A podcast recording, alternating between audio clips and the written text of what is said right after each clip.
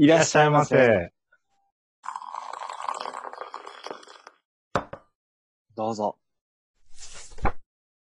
今日は、王ヘンリーの賢者の贈り物です。えー、今回はあの、ネタバレありでお届けしようかなと思ってて。ついに、ついにネタバレですか？はい。ついに、待ってました、ついに。うん。ついにネタバレ。そう。ありがとうございます。あの、ずーっと隠し続けてきたから。まあ、ネタバレも入れてみようかなと思って。来ましたね、ついに。うん。で、まあ、どれしようかなと思ったとき、パッてこれが浮かんだから、まあ、賢者の贈り物にしようかなって思って。はいはいはいはい。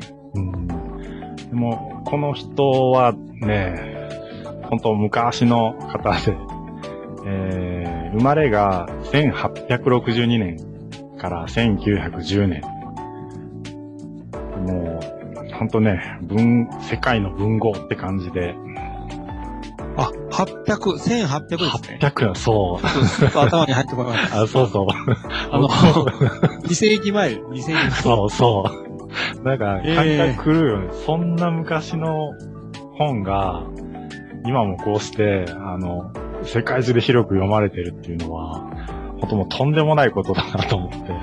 ああ、まあ、ゆきさん、それはおっしゃるとですね。うんに200年うんはさすがにすごい。すごい。考えられない。うんでも、今読んでもやっぱいいなって思う、この作品なので。そうなの。そうなんですね。うん。うん。じゃあ、あの、内容を今から、えー喋っていこうかなと思うんだけど。今日は、あの、ドキドキの最後までですね。ドキドキの。うん、そう。で、あの、主人公は、えー、二人出てきて、まあ、夫婦なのね。ジェームズ・ディリンガム・ヤング夫妻っていう、まあ、若い夫婦が出てきて、えー名前がジムとえーデラっていう二人なんだけど、えー冒頭が結構、あの、印象的な始まり方で、えーデラのシーンから始まるんだけど、その部屋にいて、1ドル87セントしか手元にないって嘆いてる場面から始まるのね。おー。うん、もう、貧しい、貧しい時代の話。貧しい。うん。当時のやっぱこう、世代の、そあれですよね、やっぱう。ね。うん。うんでも、働いても働いてもお金なくて、こう切り詰めて貯めたんだけど、1ドル87セントしかないと。で時期が、この物語の中の時期が、クリスマスなんだよね。みたいですね。うん。で、そのデラがなぜそんなに嘆いてるかっていうと、1ドル87セントでは、ジムに何も買ってあげられないと。うんうんせっかくクリスマスなのにプレゼント一つ買えないって言って、で、まあ部屋で泣いてるのね。で、そういうシーンから始まるんだけど、で、このヤング夫妻、この二人にとって、えー、まあ一家の宝物としてるものが二つあって、それが何かっていうと、一つは、えー夫のジムが持ってる、えー金時計。うん。うんうんこれはもう、すごくいい金時計で、えーおじいさんの代から受け継がれてるんだっていうはいもので、うん。で、もう一つが、えーデラの、その、髪の毛、長い髪の毛で、栗色の髪の毛が、すごく綺麗なんだっていう描写が出てきて、うん。なので、えっと、ジムの金時計とデラのその長い髪の毛が二人にとって、あの本当に誇れる大切な宝物として、えーうん家にあったと。で、そのデラは、そのクリスマスにプレゼントも買えないって泣いてたんだけど、えー意を消したように今、化粧をしだして、えーうん。部屋を出ていくのね。どこ行ったかっていうと、その当時のカツラ屋さん。うんうん。結局、髪の毛を売って、お金に変えて、ジムにプレゼントを買ってあげようって思って。で、えー実際に桂屋さんに行って髪の毛切ってもらって、それを売るのね。うん。うん。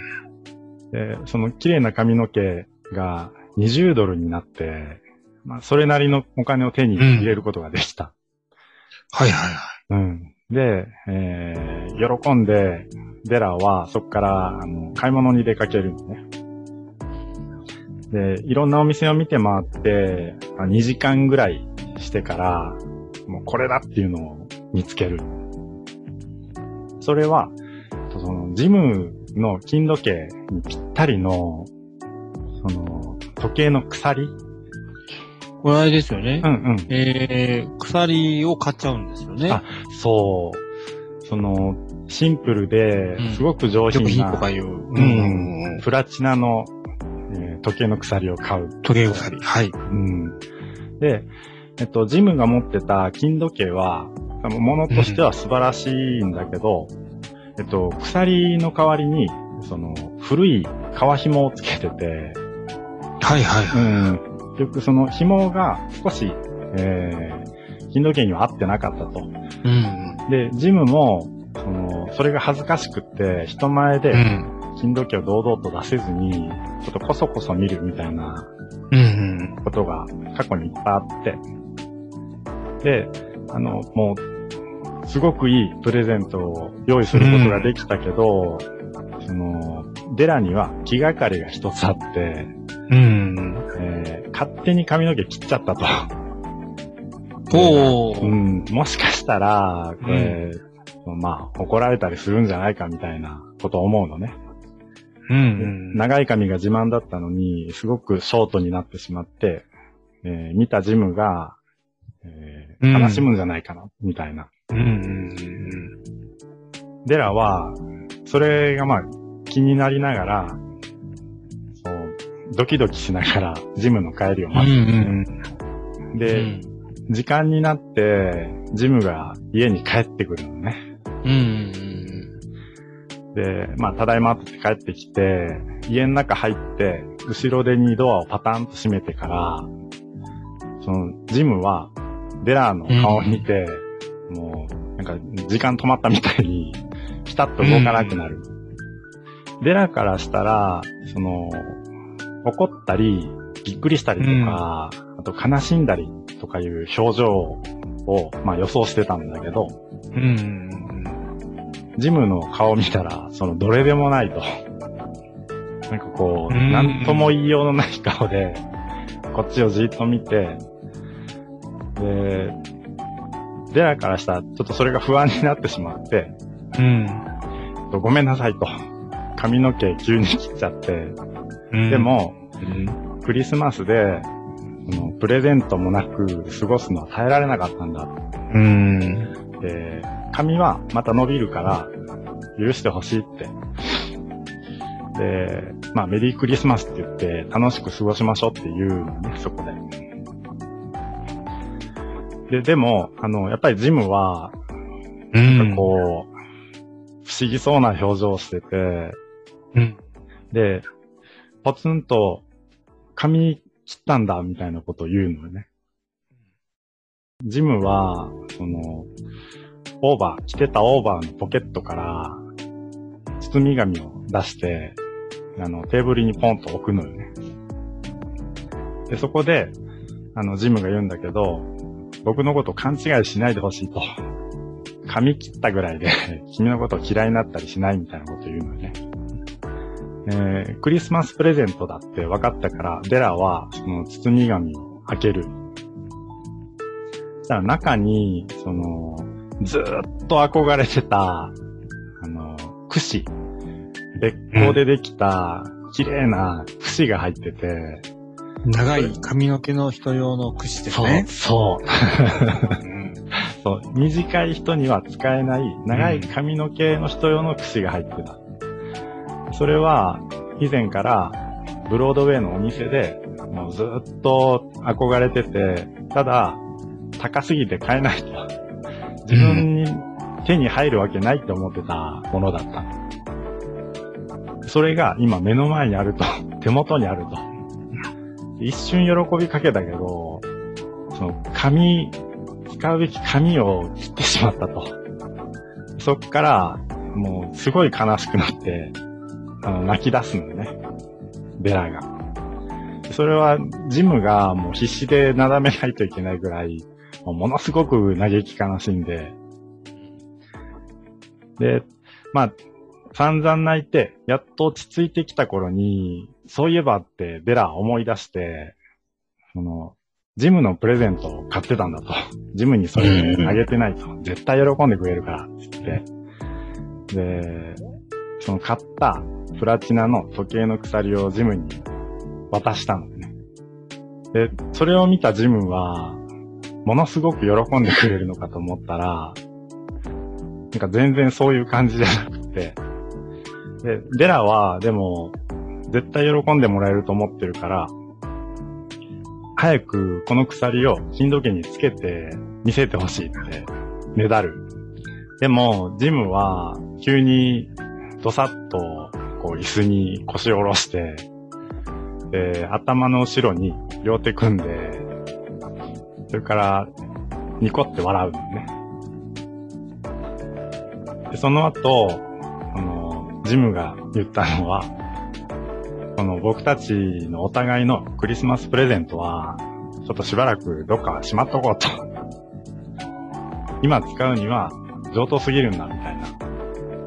で、どうしてそんなこと言うのかなってデラは思うんだけど、ジムが言うには、この櫛を買うために時計を売ってきてしまったと。うん？だからもう今手元にない、それが。つけるべき時計がないんだっていう話して、もうご飯にしようよみたいなこと言うのね。で、まああの、お話としてはそこで終わりなんだけど、最後に、その、数行の文章が添えてあって、うんうんえー家の家宝を売るなんて、もうなんて愚かな二人なんだっていうことが書いてあるんだけど、うん。うん。最後の最後に、でも、世界中のどこ探したって、えーこんな最高のプレゼントはないし、二人こそが、えー最高の賢者なんだって書いてあって、うん。もう、そこがすごいグッとくるみたいな。で僕、これはもう、今までも何回か読み返してるのと、まあ、あの短編ですぐ読めるのもあるし、うん。これからも多分死ぬまで何回か読み直すんだろうなと思って。でもきっとその度に、うん感動するだろうなって思って。お互いが、お互いのために一番大事なものを、ね、売りに出して、うんでも、大切な人のためのね、大切なものを買うという、この、うんいいよね、この話。まさに、け賢者の行為じゃないですかと。うんうん締めのその文章も、泣かせるのよね。うんうんうんうん。あえて愚かと書いたというか、そうそう。うん。あえて。最初にね。うんう。ん。そう書いてあって。そう。ので、まあ、あのね、絵本にもなるぐらいだし、世界の名作だし、ううんやっぱいいものはいいよね。いやうんー、いいお話ですね。ね、名作だよ、やっぱり。初の、初のネタバレで。お送りしました。